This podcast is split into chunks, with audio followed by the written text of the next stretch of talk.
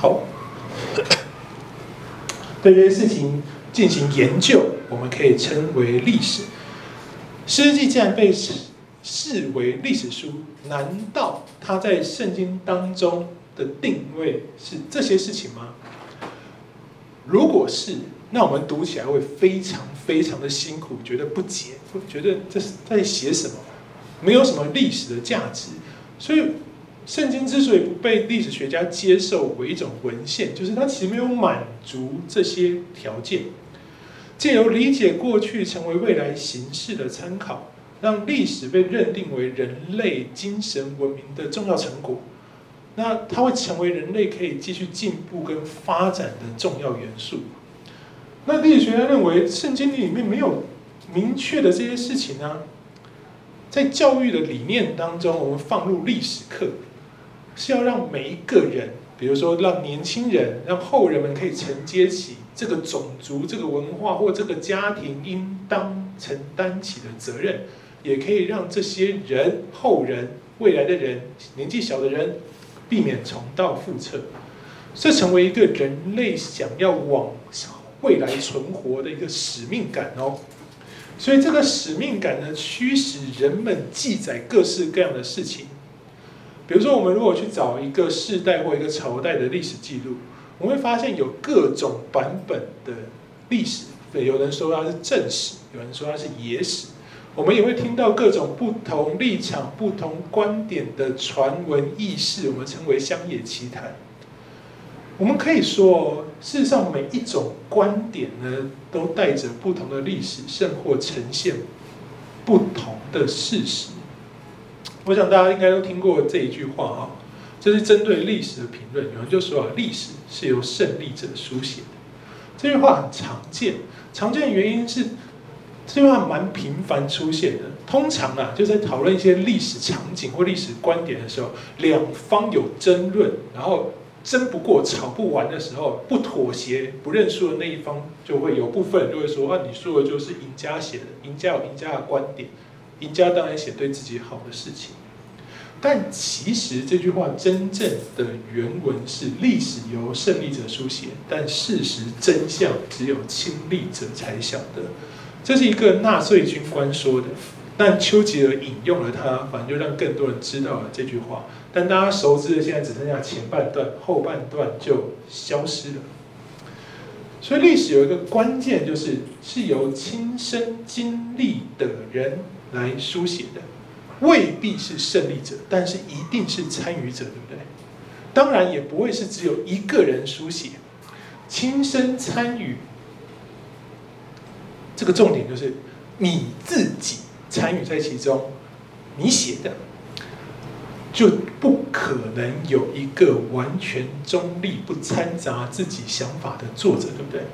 我经历的事情，我用我的角度、我的感受、我的情绪去写的，但他不是啊，他的情绪跟感受不一样，他所观察的事实突然就跟我们不一样。可是我们在同一个时空，我们都在亲身经历，那谁是对的？我们来举一个现实的例子。好，这很熟了哈。你应该从小到大，大家都至少知道这本书的存在。好，但这本书一一个叫《三国志》，一个叫《三国演义》，他们在描述同样的时代哦。一个是陈寿写的，一个是罗贯中写的，他们都在描述东汉末年的中国政局。《三国志》这边哈，你看这么多本，它是陈寿所写的断代史，也就是只只记录东汉末年那个时段。但他呢？后来他是成为了晋朝，也就是曹魏所变成的晋朝的那个官员，所以他写出来的内容呢，是以魏国，也就是曹操的体系为正统主体的记录。那后世看他的记录，对他的评价就是啊，很好，这样写的很棒的断代史，但整体来说有那种曲笔粉饰。就是那种掩盖错误啊、淡化失败啊、抬举自家自己这一国的重要人物、贬低敌国将领的这些常见问题。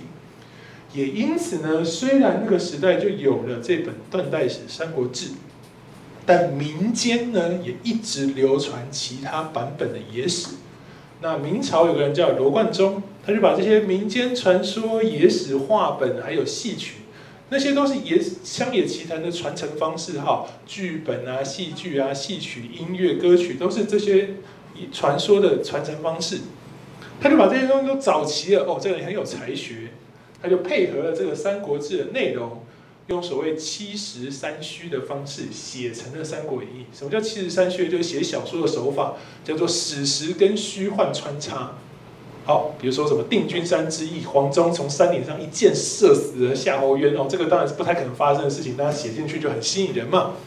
所以小说题材呢，哇，情节紧凑又有张力，好读好看又好记，所以逐渐到了今天，《三国演义》对华人的影响远大过《三国志》。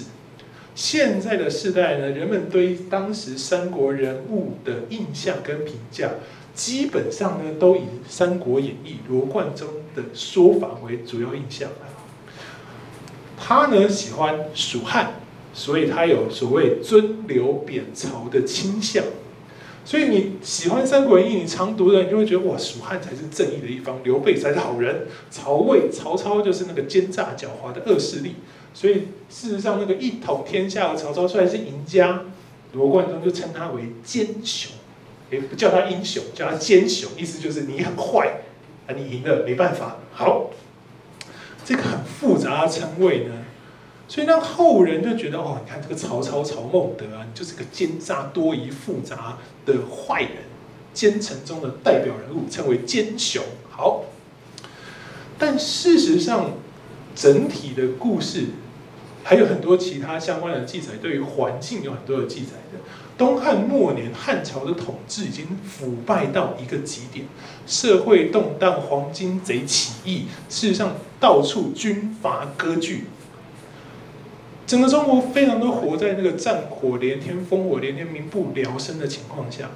其实每个人心里都期待有个统一的政权来终结，最终成功改朝换代的曹操。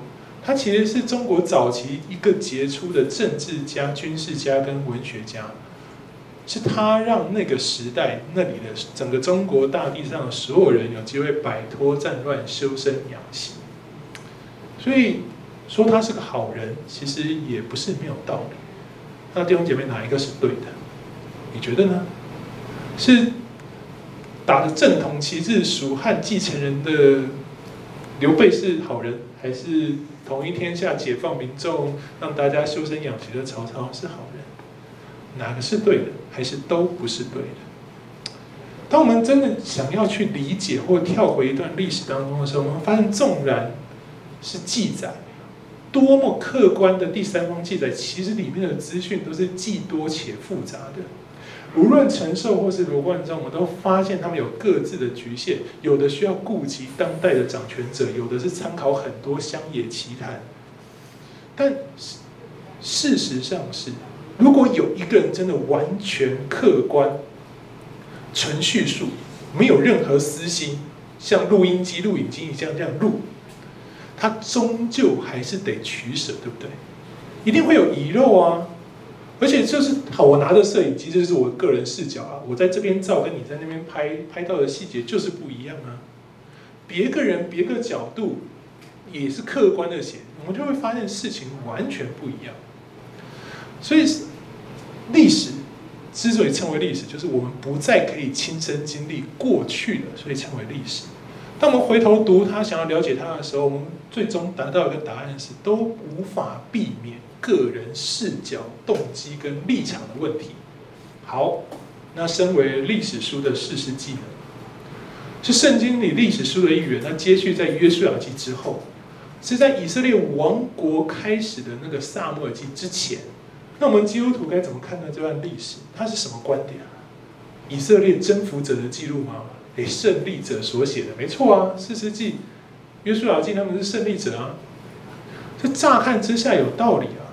以色列是成功借着战争入侵迦南地的民族，然后他们为了给自己一个理由，说我们可以合法占领这个地，所以我说这是上帝数百年前就要给我们祖宗的应许地。诶，好，如果是胜利者所写的历史记录，应该是要强调这一块，我有这一块地的合法性，我做这件事情都是正当的，你们要接受并且尊重我的选择。可是，当我们去看《士师记》的时候，我们发现它没有像陈寿所写的《三国志》一样，里头对得到那块地的当权者以色列人没有隐恶扬善、取彼粉饰，反而这整卷书在呈现一个极没有道理的循环，就是以色列人不断的造成混乱跟失败，在痛苦在灾难当中一直循环，一直循环，一直循环，一直循环。每一个失败，神就兴起士师来拯救。整卷书二十一章屡试不爽，这怎么看都不太像是胜利者所书写的历史，对不对？所以，我们可以好好的来想一想四世纪的成书意义。圣经一直以来都只有一个目的，就是成为人认识神的唯一管道。它是宗教教育的唯一单一教材。它的丛书意思就是它很多卷书组合成这个宗教教育的教材。意思纵然其中有着历史的文体，有书信的文体，有诗歌体，或者是有讲论体这种书卷的特质、文学特质。都不影响这一件事的目的，甚至应该说，所有的手法终究是要达成这个目标。意思是，圣经有没有观点？有啊，他有动机也有啊，他有没有立场？当然有啊。但是他的观点是耶和华上帝的观点，他的动机是使人可以借此认识神，他的立场呢，就是要塑造一群属神的子民。圣经也有，所以他开宗明义告诉你，他要做这样的事情。所以当我们回去读圣经记载的时候，其实不是在争夺它哪部分是事实跟不是事实。它跟世界的记载对比，哪一些东西有可能有考古的证据，哪一些没有，不是这样看的。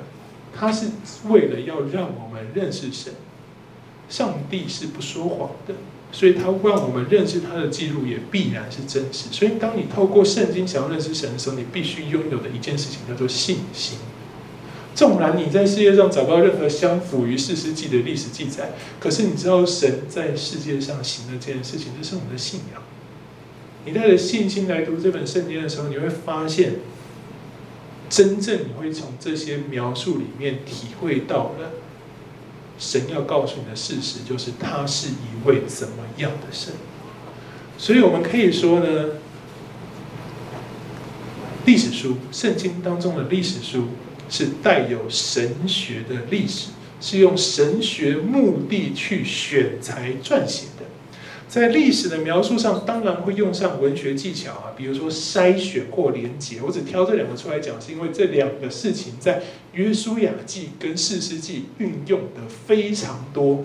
记住，筛选跟连结这两件事情，在约书亚记、士师记，甚至撒母耳记这些早期的圣经书卷非常明显。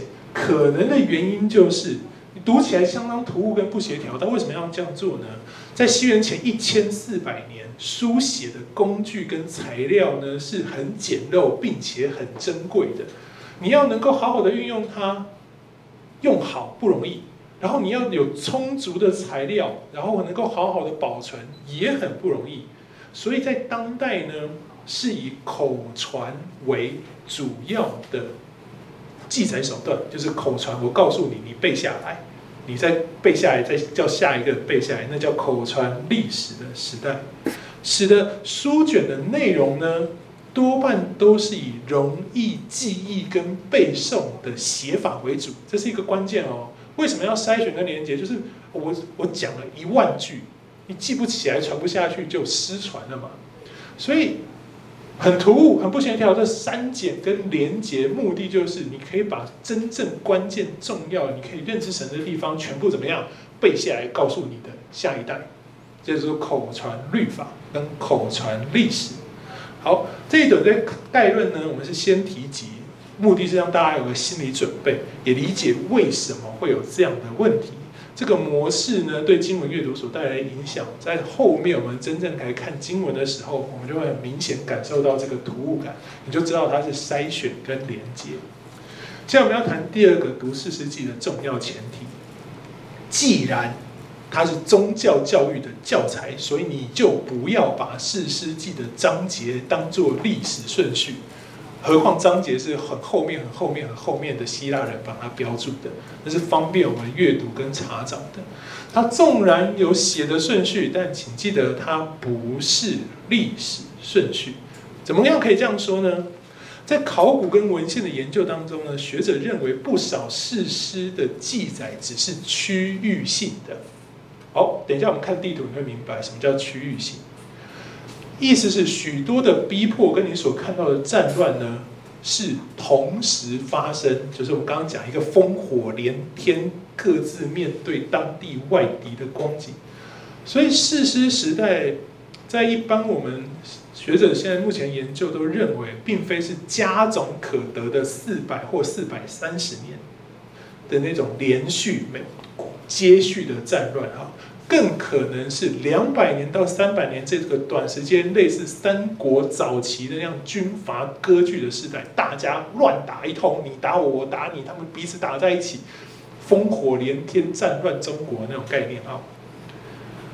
你想一想，活在这个世界的以色列人，就更可能像是东汉末年的人们一样嘛。什么理想上的、形而上的信仰都不重要，我都要没饭吃，我都要活不下去。我们想要就是从这个民不聊生的一团混乱当中放眼过去，没有和平的乱世，我们要一个终结乱世的霸主。当你看见这个事实的时候，你就会发现，你就可以理解为什么在撒母耳那最后一位士师的时代，以色列人这么想要一个王。在撒母耳的时代，人就是那样的乱世啊，各打来打去，各打各，各支派打各支派，然后有时候可以联联动作战，有时候根本不知道那边打起来。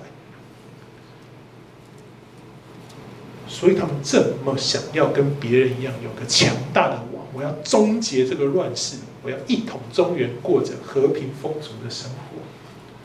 好，那为什么不是常常都是十二支派统一去面对单一外敌呢？然后就像是我们说原本所理解，在一个士师的登高一呼之下，共抗外侮，而是我刚刚说那种区域性的作对厮杀呢？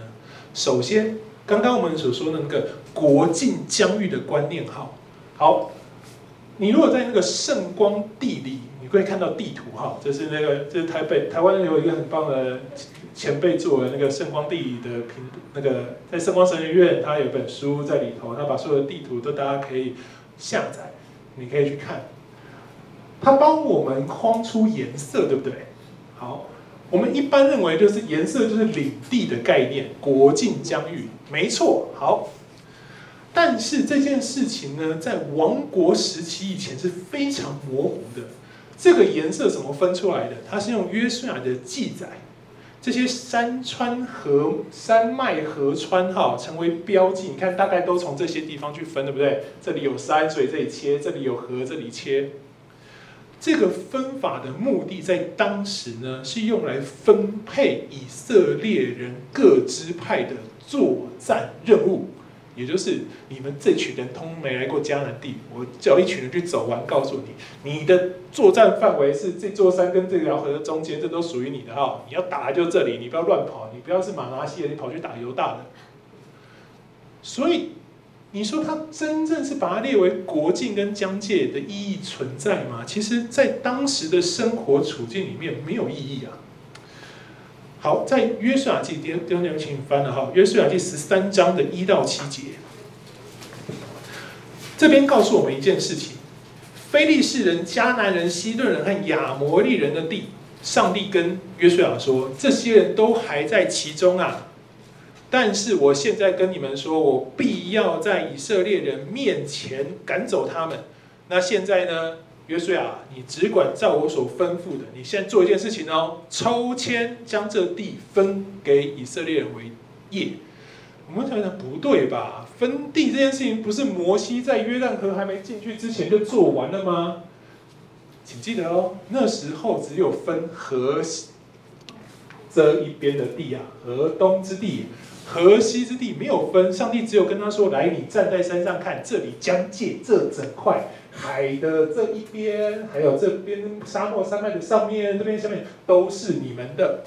进去以后，你们分好。所以约瑟亚打进来以后，在十三章的时候，我们现在要开始分啦。他说：那我们来抽签，怎么抽？每一个支派派三个人去把我们现在有打的还没打的通通走一遍，目的是探查城镇。你仔细看十三章的记载哦，他们去找的是城镇哦，跟一开始去看那个山脉河川疆界就不一样哦，是去看城镇。然后约书亚也就抽签把这些城镇分好，每个人支派来抽。因为在当时的实际生活当中，疆界的意义不大。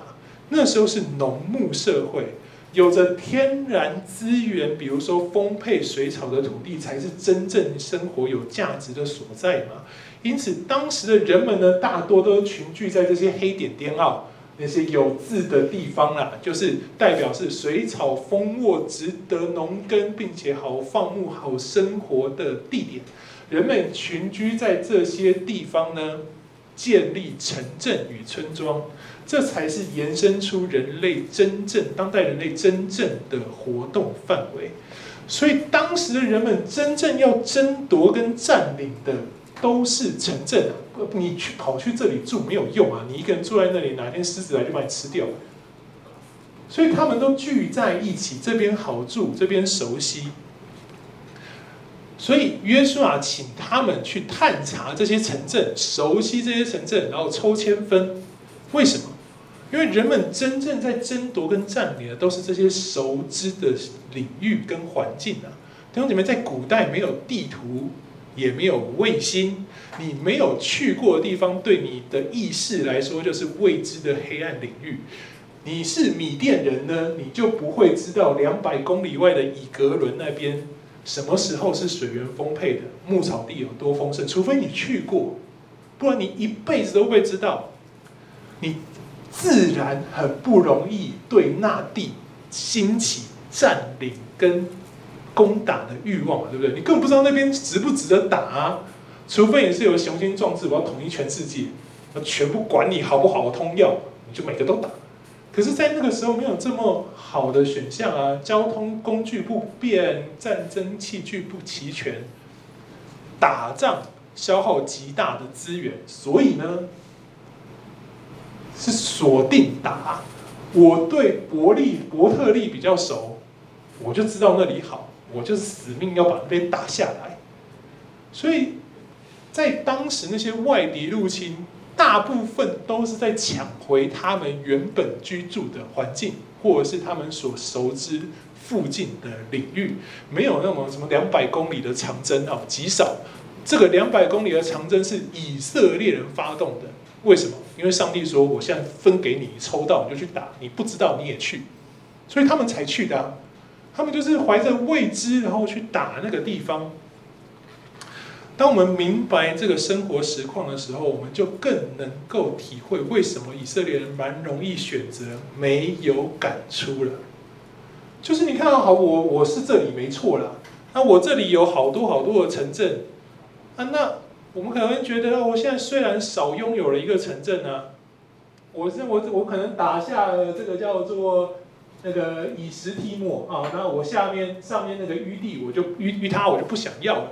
那边很多非士人，我觉得打起来很累啊，风险很高啊。我们现在嗯，虽然这边有一点挤，但是人少温暖嘛。我们看近距离近，那个关系好啊，我们这样也没什么关系嘛，对不对？我们现在虽然少拿了一个城镇，但是打仗的风险跟代价比挤一挤来的高很多啊。那、啊、我们现在也蛮好的啊，那个城镇离我们也蛮远的嘛，看得到，但是河水不犯井水啊，我们就不要去他们那边，他们也不会来我们家，我们不要过多来往，这样子其实跟赶出去也没多大差别的嘛，对不对？哎，很好说服自己哦，我干嘛要那么多辛苦，去冒生命危险打仗打架呢？你明白这个诱惑的时候，你就知道为什么没有赶出是这么诱人的选项。当你理解这个选项的时候，你就可以真正理解约书亚记二十三章到二十四章以及四世纪一章二章两者之间的关系了。这是一个非常特殊的文学手法，他们是互相呼应的。四世纪的一章一节到二章五节是一个序言，四世纪很特别，它有双序言。四世纪的二章的六节到三章的六节是第二个序言，两个担负不同的任务。第一个我们称它为历史序言，第二个我们称它为神学序言。它分别对照的就是我们今天所读过的约书亚记二十三章跟约书亚记的二十四章。目的就是要借着这样的对照，让读者明白。你自己眼中到底看什么为对，看什么为错？你看那些诱惑，那些很诱人，哦，我已经可以差不多和平生活那些念头，你要怎么看它？它帮助我们是要去思想自己的信仰。所以，我们现在稍微看一下历史序言，也就是四世纪的一章一节。士师记一章一节很特别哦，很多人其实很不太接受哪个是对的哦。士师记一章一节。开头就说约书亚死后，对吧？他给我们一个很重要的处处境，叫做约书亚死了。然后我们第二节接续看的话，他会告诉我们是以色列人在求问的过程当中，神回答要由大支派身先士卒与迦南人征战。然后我们可以看见呢、啊，谁去打？迦勒跟谁？俄陀聂，对不对？哎，你就发现士师的第一个就出来了。可是，可是，可是，这节经文这段记载，同时在约书亚记的十五章十三到十九节，士师记的三章不一章三到二十一节，就是约书亚记的十五章十三到十九节，你仔细看，一模一样。如果我们开始把章节读成历史顺序，我们会觉得你你乱来呀！二十三章、二十四章，约书亚还活着啊？怎么你士师记第一章你还没去打亚多尼比色的时候，你的约书亚就死了呢？所以这就是我刚刚开始说，你把它当做历史记载，你会发现太多莫名其妙的穿插，然后没有没有意义。我们再看一次哦，如果十五章约书亚记的十五章。加勒跟俄陀聂攻占犹大支派的地，这个记载是正确的。那他在很前面呢。约书亚记，约书亚活到二十四章还活着啊。你十五章的时候，同样的事情，你士师记记载还是约书亚死掉了，到底谁对？所以很多历史家觉得你圣经自己写起来就互相矛盾，也没有任何的历史价值。记得不要用章节顺序。把它视作历史顺序的价值就在这里了。那个文学的捷径哈，你现在开始读的时候，就要开始放到你理解的意识之中了。为什么要这样呢？弟兄姐妹，我们人类好文字的叙述有极限，就算是同时间发生的事情，也有描述的先后次序，对不对？好，比如说你现在看到我拿起来按下去，我是同时，对不对？你眼睛看到我同时，所以你意识理解我是同时。好。那我现在用讲的呢？我要先讲哪一个？我要先讲我按下去，还是先讲我拿起来？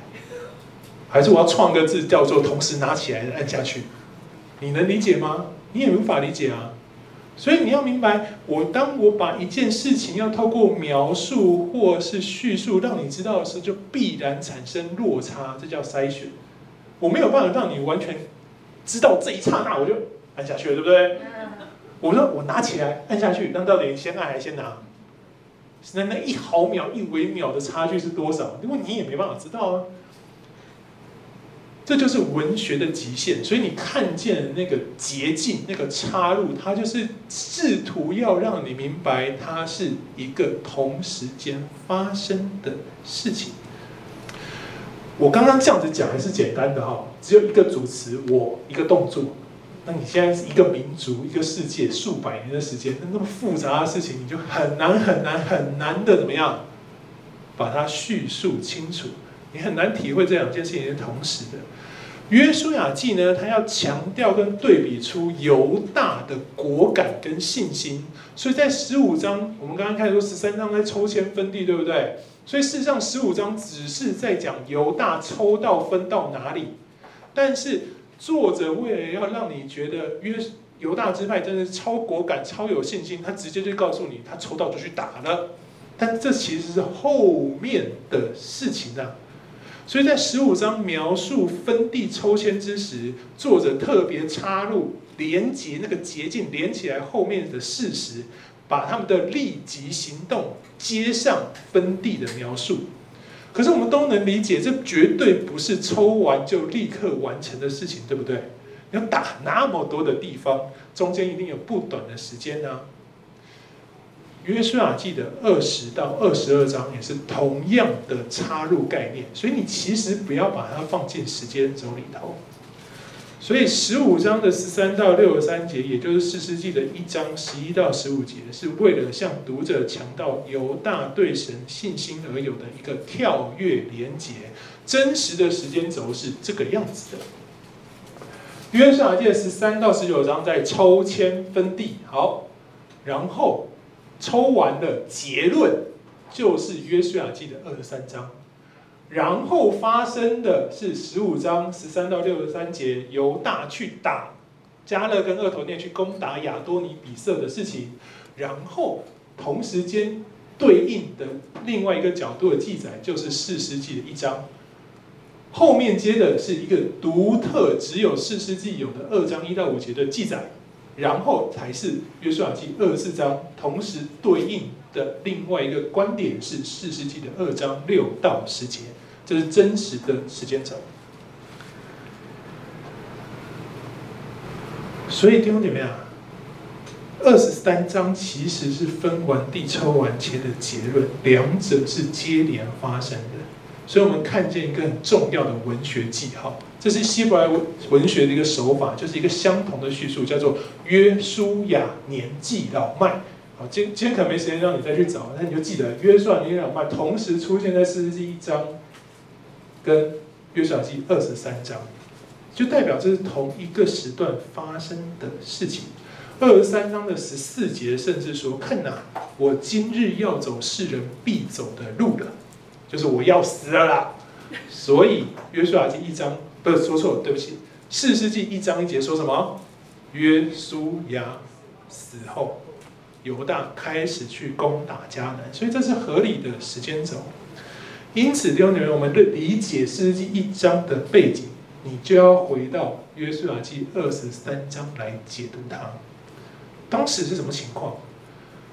约书亚记二十三章告诉我们一个关键是：此时啊，耶和华使以色列人打败了十二章所说的那三十一个迦南王，然后告诉他们说：“你看哦，你们从四围所有的仇敌中得享安宁，已经有很多日子了。”好，这个是二十三章的起头嘛？你跟十三章要去做结合啊，对不对？因为是接在一起的嘛。所以这意思就是这些人。打完前面上半节那三十一个王，就在四罗爽爽过日子，没关系，我们挤挤很好啦。然后约书亚就说：“来，上帝说现在抽签啊，下面也要打下来。”啊，好吧，来来就抽啦。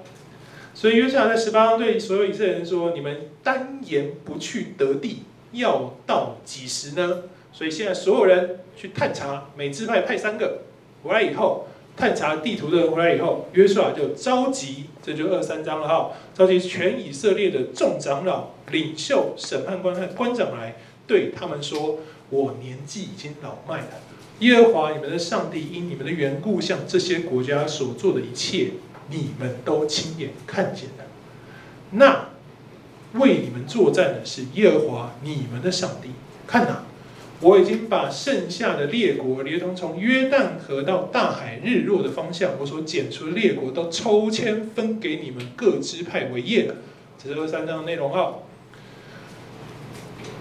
所以黑字标题给他一个标题叫做遗言，对不对？约书亚告诉大家，我即将结束我的服事了。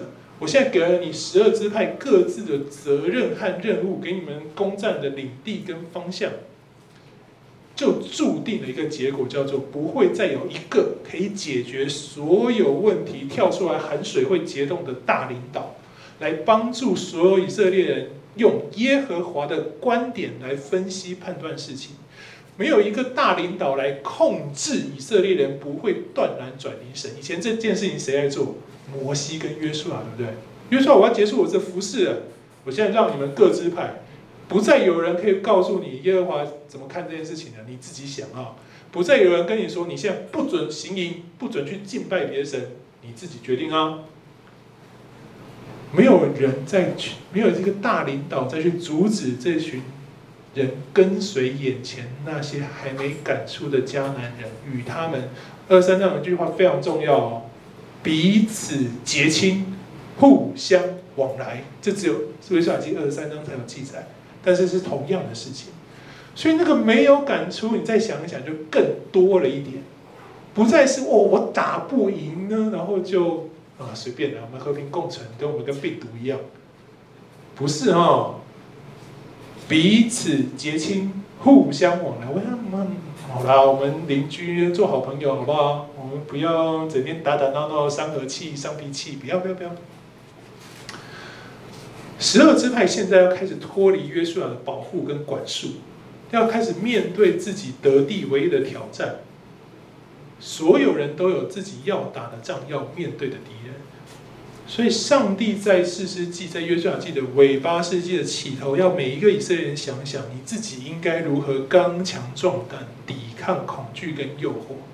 所以，四世纪的二章七节写说，约书亚解散百姓，以色列人回到自己的地业，占各自的地。从今天开始，你们各自处理啊、哦！你们不用再视自己为一个整体，各自处理。所以四世纪的记载，很多时候是区域性的，也在这里。接着约书亚就给所有领袖，他召集了所有的长老、祭司、官长、审判官嘛，他给所有领袖一个最后的警戒跟提醒。二三章，耶和华你们的上帝必将他们。从你们面前赶出去，使他们离开你们，你们就必得他们的地为业，正如耶和华你们的上帝向你们所应许的。你们要大大壮胆，谨守遵行写在摩西律法书上的一切话，不可偏离左右，不可与你们中间所剩下的这些国家往来，你们不可提他们神明的名。不可指着他们起誓，不可侍奉他们，也不可敬拜他们。这是约书亚记二十三章，约书亚对所有领袖所说的话。你们只要紧紧跟随耶和华你们的上帝，就像你们直到今日所做的，因为耶和华已经把又大又强的列国从你们面前赶出。这就是他们过去的那段日子，那三十一个王。你们想想，那三十一个王，直到今日，没有一人可以在你们面前站立得住。你想想，你们是不是曾经一人追赶千人呐、啊？只因为你们的上帝照他向你们所应许的，为你们作战。他提醒所有的领袖，想一想你们曾经亲身经历过的事情。好，难道？真的就是全部的以色列人都不愿意吗？难道就真的不是力不能胜，做不到？我们刚刚讲了，我们就打不赢病毒嘛，我们就跟他共存，那不然我们怎样？我们到今天就是没有消灭他，我们力不能胜，那怪我们啊！那上帝怎么不跳下来帮我？你要我们去抵抗他，你又不来帮我打败他，哎，你这样合理吗？哎，很多人这样质疑上帝啊！你看嘛，你就在那边讲讲啊，讲起来简单，你实际也没下来帮我。弟兄姊妹，你仔细看一看，刚二十三章那整段遗言所要提醒的重点，约书亚吩咐的重点是战胜列国、除灭、赶出他们，还是不要随从列国他们往来啊？不要认识他们的信仰，不要敬拜他们的神呢？请问这个感触到底是哪一个？我们刚刚所，我刚刚为大家所念的二十三章的那段经文。你觉得他在强调的是你们一定会打胜仗，还是你们不要跟他结亲往来啊？请问什么才是真正的感触呢？我们太容易因为它是历史书来描写战争，我们就认为赶出就一定是打赢，然后灭绝，让人消失。但你在二十三章，你有看到这样的说法吗？你仔细再读一读。你有看到耶稣约书亚跟所有以色列人发出胜利的保证吗？他说：“过去我们都是这样，你们你如果仅仅依靠耶和华，你们就会跟过去一样。有个 if，对不对？那强调的是，你们不要与他们的神怎么样？提他们的名，不要指着他们起誓，不可侍奉他们，不要敬拜他们。所以弟兄姐妹，不能赶出啊，跟不愿赶出，圣经的说辞是不能赶出跟没有赶出，这两者其实有相当大的差别。你仔细看，为什么犹大的记载特别被重复两次？因为它太重要了。以色列最强、最有信心、最坚定、最有行动力的支派是犹大，对不对？加勒跟俄陀涅带着就打了，希伯人说打就打下来，耶耶路撒冷都被他打下来，是便雅悯人没有把耶布斯人赶出去，不是犹大没有打下来哦。意思他战无不胜，但是你仔细看，他不能占领平原的村庄，对不对？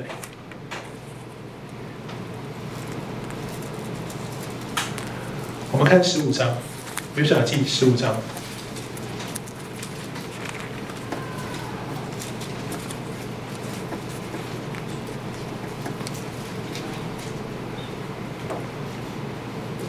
好，你看到他打了这么、这么、这么、这么、这么多的地方，然后战无不胜，基本上所有的都打下来哦。我们觉得都很多，对不对？然后一路看看看，总共是从二十一节一路到六十三节。好，那你现在看完之后，你回到士师记，你看一章十九节，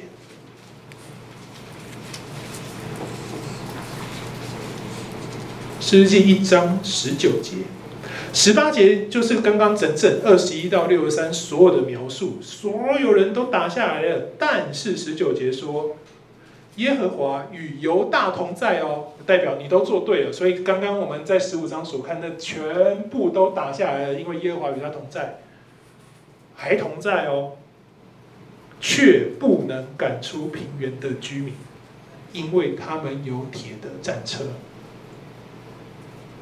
不能。跟不愿是两回事。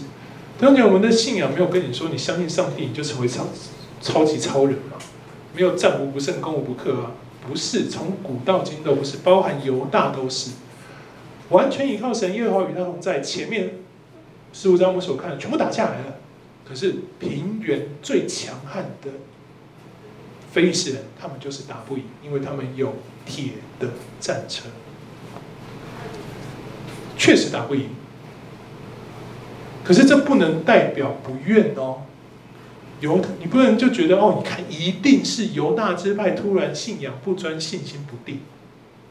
你继续看士师记后面的二十二节到三十六节，你会发现这些不愿赶出的支派里头有没有犹大？没有。好，今天我们没太多时间啊，所以你你回家再看看，你发现没有犹大，所以犹大是不能非不愿，你不能打赢他，可是你可不可以不要跟他结亲？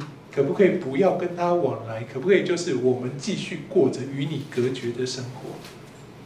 可以啊。那不愿的呢？你在士师记后面二十二节到。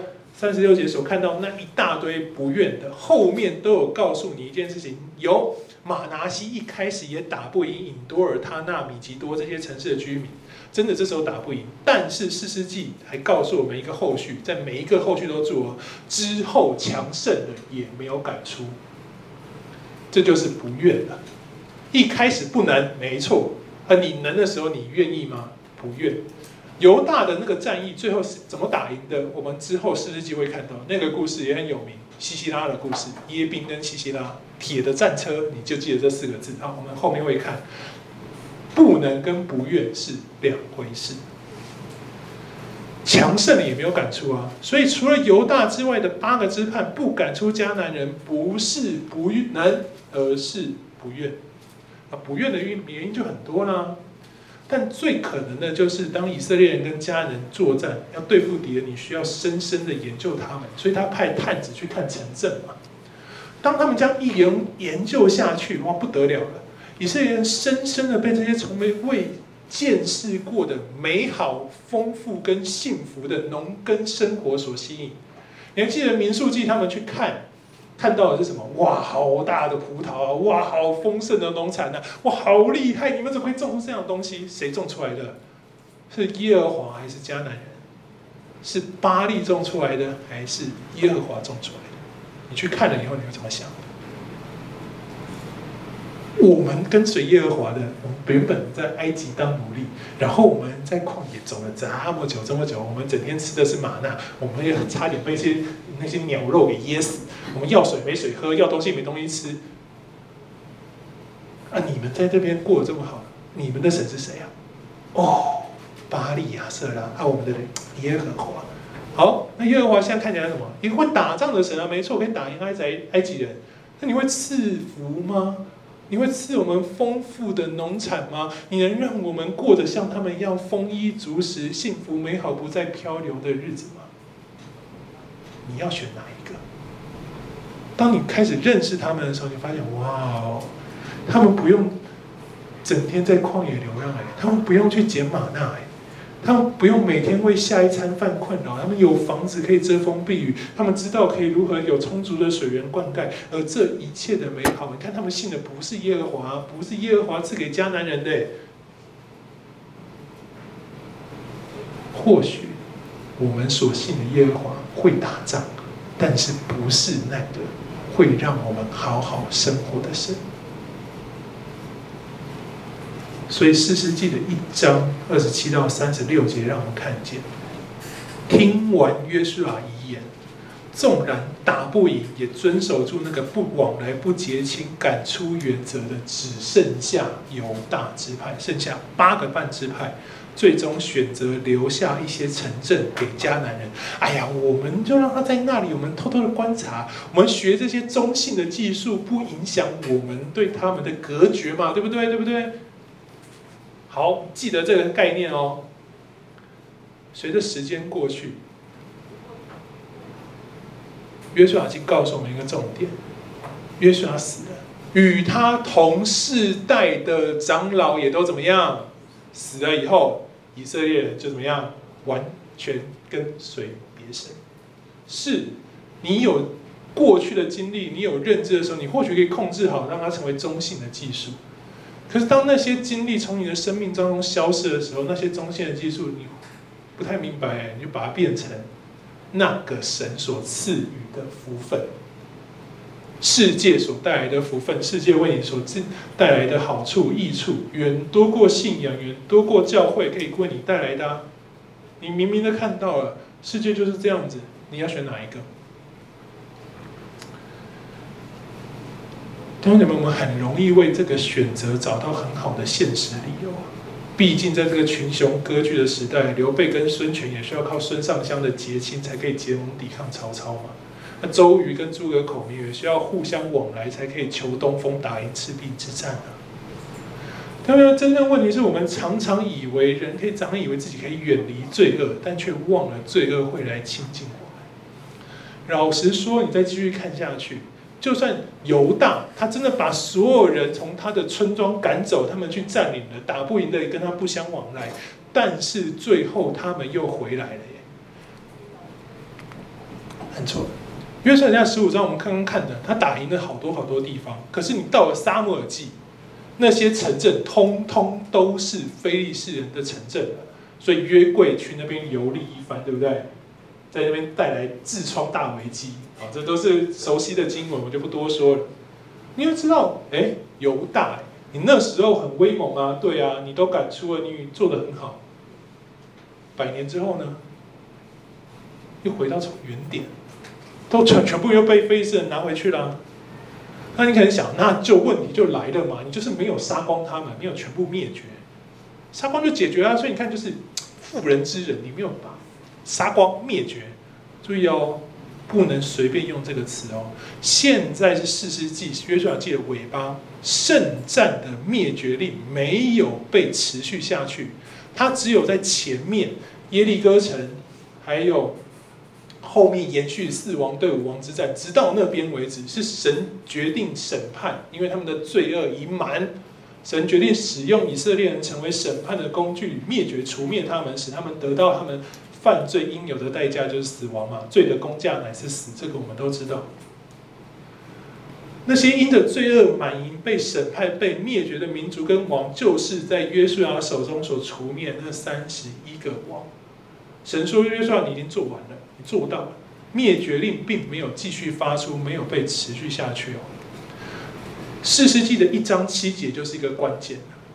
我们刚刚提到那个不断出现的亚多尼比色，他被加勒跟厄陀涅打败了，他没有被杀死哎。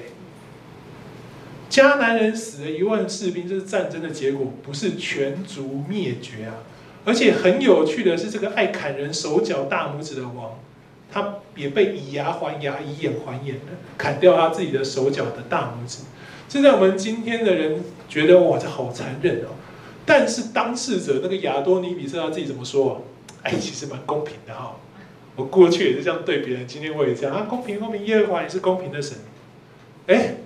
然后他怎么样？他就在耶路撒冷活到当他地上的年岁尽了，他死在耶路撒冷，安享天年，没有灭绝令哦。所以不要再用这件事情看士师记，说你就是没有杀光，没有杀光才没有赶出，所以才有造成这个问题。没有，不能再杀光了。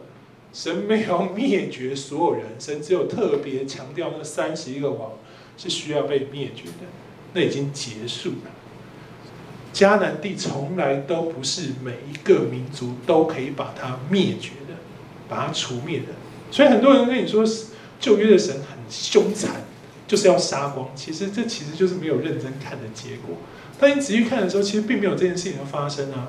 亚多尼比色这个特别为什么要做这么奇怪，插入一个记载，就是让你知道这件事情。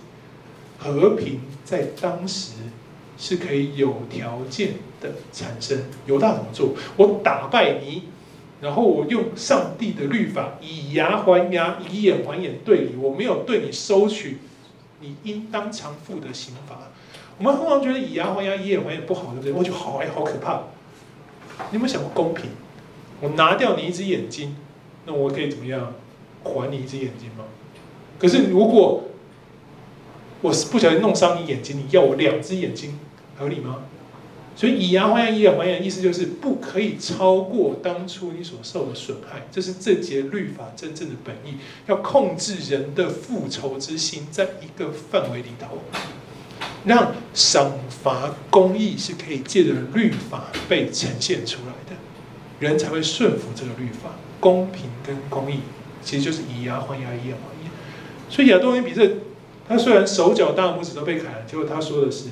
哎，你们的神不错，很公平哦。嗯，好，就这样，我跟你们活在一起，在耶路撒冷活到底。耶。你说他认不认识上帝了？他还是过去的亚多尼比色，还是重生之后的亚多尼比色？这值得我们好好想一想。所以弟兄姐妹，信仰不专，真正的表现并不在于我们不能掌控世界。而是约书亚告诉我们的：你们若断然转离，紧紧跟随你们中间所剩下的那些国家，彼此结亲，互相往来，你就要确实知道，耶和华你们的上帝并不再将他们从你们面前赶出，而且他们就要成为你们的网罗圈套，乐上的鞭，眼中的刺，直到你们在耶和华上帝所赐的美地上灭亡。弟兄姊妹。马太福音，耶稣讲了一个同样的比喻：乌林里的人生走遍无水之地，寻找安歇之处，却找不着。所以他说：“我要回到我原来的屋里去。”他到了，看见里面空着，打扫干净，修饰好了，就去另外带了七个比自己更恶的灵来，都进去住在里面。那人后来的情况比先前更坏了。最后一句说很重要：这邪恶的世代也要如此。兄弟们，这邪恶的世代也要如此，代表这个比喻是双向的。许多时候我们都觉得士师记的问题就很单纯，没有赶出去。没有啊，真相是你赶出去了以后，他会怎么样？再回来，而且怎么样？更凶、更恶、更多。你只打赢一次，其实是没有用的。真正的感触是约书亚所说的：我们的心有没有立志啊？有没有经历？不管你经历什么挑战、什么困难，你都尊主为大，听从神的吩咐，遵从神的指示。就像《申命记》四章二到九四章二到四节所说的嘛。摩西是这样劝以色列人：谨守遵行啊！你要谨慎，殷勤保守你的心灵，免得你忘记所看见的事情，又免得这些事离开你的心。你总要把它传给你的子子孙孙啊！亲爱的弟兄姐妹，箴言也是这样提醒我们。你要保守你心，胜过保守一切，因为生命的泉源由心发出，这才是我们应该看待感出的角度啊，是属灵的感出，不管你怎么活在这个世界上？你要灭绝他们吗？没有啊，神没有说你可以灭绝这世界啊，你只能不断的保守你的心，让这些事离开你的心就是感出。当你有这样理解的时候，你看第二段序言，所谓的神学性的序言，你就会发现，为什么插入在这里了？这是一个很特别的一段的神学性的序言，它拥有一些历史，但更多是作者的神学论述，直接给了我们整卷四世纪的总结。你你很早就看到总结了，就是这个序的特别之处。重点就是让我们看见历史的循环啊。全部整个四世纪都在循环这件事情，这个段落所呼应的就是约书亚记的二十四章了。我们刚刚在时间轴里面看见这一件事情，这件非常独特、非常重要。为？所以士师记是补充约书亚记的没有。当然，我们来看士师记第二章一到五节，突然出现了一个人啊，耶和华的使者，是神本身呐、啊，他。去跟以色列人说：“你们竟没有听从我的话，你们为何这样做呢？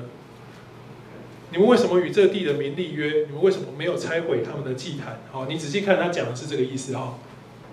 他前面先说我本来叫你们这样做，可是你们没有这样做，代表他就在讲你们没有做到。然后说我必须将他们从你们面前赶出，他们要做你们乐下的荆棘，他们的神明必成为你们的圈套。”以后的使者向以色列众人说这类话的时候，百姓都放声大哭。于是他们给那地方起名叫坡金，并且在那里向耶和华献祭。所以在这个时间点开始打了，犹大去打，其他人也开始有一些动作的时候，已经开始不敢出了，已经开始结亲了，已经开始不拆起他们的祭坛，已经开始跟这地的民立约了。然后约书亚记的二十四章，也就是四世纪的二章六节，是相同的。比喻又出现了一个文学记号，所以当你去看的是约书亚记二十四章的时候，你就可以对那个情绪跟氛围有更精确的掌控，你你就可以明白了。其实我们一直都很正面的看待约书亚记二十四章，觉得哇，以色列人励志，好棒，我们要赶出他们，我们要一生跟随耶和华。那你约书亚就说你们不行的，你们做不到了。其实很奇怪，对不对？你身为一个士师，一个领导者，为什么突然他们说我们要立志跟随耶和华？说你们没有办法，你们得罪耶和华，你们不要想了。你仔细回去看二十四章，你只读一读那个氛围，其实是这样的。你看了刚刚我们所说的士师记二章一五节，就知道为什么上帝亲自来告诉约书亚说：你们这些人，你们别再想赶出他们，你们不能再赶出他们。约书亚记。约书亚在十九节，二十四章十九节毫不留情的说：“你们不能侍奉耶和华，因为他是神圣的上帝，是忌邪的上帝，并不赦免你们的过犯罪恶。你们若离弃耶和华，去侍奉外邦的神明，耶和华在降福之后，必将转为降祸给你们，把你们灭绝。”诶，他们在立志，然后约约书亚对他说：“你们就这样了，你们没救了，你们死定了，要灭绝你们。”然后以色列人很好笑，不断保证我们会，我们一定会。二十节就这样讲，我们会，我们会，我们一定会。二十二节约书亚对百姓说：“哦，是哈，好吧，你们选择耶和华要侍奉他，你们自己作证。意思是我不相信啊，上帝都来跟我讲了，你们现在讲讲你就讲啊。”他们说我们要作证啊。好，那约瑟亚说：“你们说的哈，那我再给你一个选项。现在。”你们要除掉你们中间外邦的神明，专心归向耶和华以色列的上帝。弟兄姐妹，你注意看百姓怎么回答耶稣亚的。哦，我们必侍奉耶和华我们的上帝，听从他的话。少了什么？哎，除掉外邦神明这个要求有回应吗？没有。有专心，有专一吗？因为那时候他们已经打定心智，我都要啦。耶和华很会打仗，我抓着这个巴力很会让我有美好丰富的水草生活，我也抓着，我都要。你约书亚，你不要担心哦。你虽然这样讲，可是我跟你保证，我们会一定继续顺奉耶和华，顺便也跟巴力做做朋友，没关系啦。所以二十四章其实是很哀痛的一章啊。当你这样读下来的时候，交给。跟放手，通常我们会觉得我们有一种所谓报应神学的概念啊，说你们这群人不跟随耶和华，所以我现在就让敌人来攻击你，来打你，让你很苦，让你想来求我救你，我就来救你，你就会再来跟从我。听我讲，你不要觉得神这有爱吗？我你你你不听我的，好，好来，我不我不揍你没关系，来手下 A B C D 揍他。揍完啊、哦，你好可怜哦！来来，给你油，给你药，帮你擦一擦。来，回来，回来。这上帝吗？你觉得这是爱，还是设计，还是陷阱，还是设局？所以不可能是这样发生的嘛？不会是这个结果啊？所以。弟兄姊妹，请你记得，神从来不是用言行跟痛苦逼我们跟随他。如果他是要这样，他就不要管我们，就让我们领受罪的工价，不就好了吗？就大家都死啊？为什么他要让耶稣基督来为我们钉十字架呢？只要神不拦阻我们收回我们的恩典，我们就只能死了耶。所以弟兄姊妹，交给意思就是放手，因为他爱我们。如果在人悖逆的情况下要改变人，唯一的方式就是抹杀掉这个人的意志，对不对？让你想要作恶的意志被消除。你说神做不做得到？做得到。可是你被消除了，你还能爱吗？这是你的决定吗？不是啊，你没办法展现你爱神。神造你的价值就失去了。神造人是因为他爱你，也要你爱他。事实是，神只要一放手，神只要不拦阻我们收回他的恩典，我们就只能在这个罪恶入侵、魔鬼掌权的世界当中，得到应有的苦果。所以，亲爱的弟兄姐妹，事实上讲到这里，你应该就可以常回答一个世界常常挑战基督徒的问题：如果是一个全善的神，为什么神不消灭这个世界上的罪恶？弟兄姐妹，神因为爱而放手。如果他要消灭世上的罪恶，那么他要消灭这个世界上所有的人。所以神放手，让人们往仇敌魔鬼的阵营而去，就交给他们了，把人交在一个充满抢夺跟仇恨的环境，在这个以贪婪为利仕途的世界，对于伤害人是没有一丝犹豫的。在这个环境当中，在他们的手中，无论胜利与否，你会舒服吗？所以，我们常常听到世界上许多有成就、拥有许多财富的人，觉得生命很空虚、很痛苦，穷的只剩下钱。还有的豪宅名车，但是身上满是伤痕。你觉得他活得快乐吗？因此，弟兄姐妹注意了，人在这样的绝境当中，在人在这条路走不下去，在世界已经痛苦到要死的程度，神就兴起士师拯救，意思就是再次给予恩典。这就是神的怜悯与慈爱，亲爱的弟兄姊妹，这是士师记，旧约的神，你仔细读一读，他一样充满的是慈爱跟恩典。那弟兄姐妹，士师记的故事，我们大概有个概念。如果没有的话，其实你读完二章的十六到二十一节，你也有了。你会发现，对应整个二十四章来看，这个循环从耶稣要死后就开始。他们列祖所行的道，听从耶和华的命令，他们都速速偏离了。他不照样遵行，这是二章的那个结论哈。你你你等下读读二章就知道我在说哪一段了。士师在世的一切日子，耶和华拯救他们脱离仇敌的手。耶和华因他们受欺压迫害所发出的哀声，就怜悯他们。但士师一死，他们又转去行恶，比他们的祖宗更坏。去随从别神侍奉，叩拜他们，怎么放弃他们的恶行跟顽梗的行为？于是耶和华的怒气向以色列发作说：“因为这国违背我吩咐他们列祖当守的约，不听从我的话。约书亚死的时候所剩下的各国，我必不再从他们面前赶出一个。”这是约书亚记二十四章的话了哈。我必不再从他们面前赶出一个。弟兄姐妹，这句话直到今日都有效。所以我们活在这样的世界。为什么你看到世上有罪恶？神就说了，从那时开始，他不会再从我们当中赶出任何一个。为什么？为什么？神学序言告诉我们答案。神学序言其实到第三章哈，三章的一到二节就是答案。耶和华留下这些国家，我要考验所有未曾经历迦南任何战役的以色列人，只是为了要以色列人的后代认识战争，教导他们，尤其那些未曾认识这些事的人。为什么要知道战事？为什么要知道战争？最重要就是你可以开始学会分辨且保有敌我意识啊。知道你自己跟其他人中间有那个不可跨越的界限，你需要知道你自己要做什么，什么才可以保持你这自己属于神那个基督徒独特的身份。所以神让你在这个世界开始学，你需要与他们战争，你需要与他们斗争，你需要知道什么时候不跟他们结亲，什么时候不与他们往来，你需要知道从你心中要赶出什么价值观。当姐明白这些事情，你就是事实了，也可以说是理想中的基督徒。所以你说今日有没有事实啊？有啊。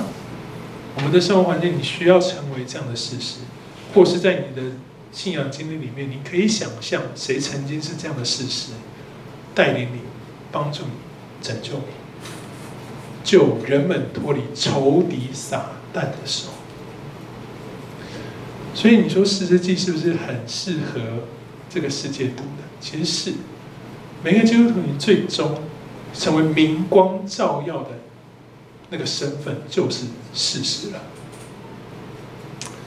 所以，当你理解明白了《士师记》要说什么，你接下来看，你就不再会在意那些奇怪的错误，或者是。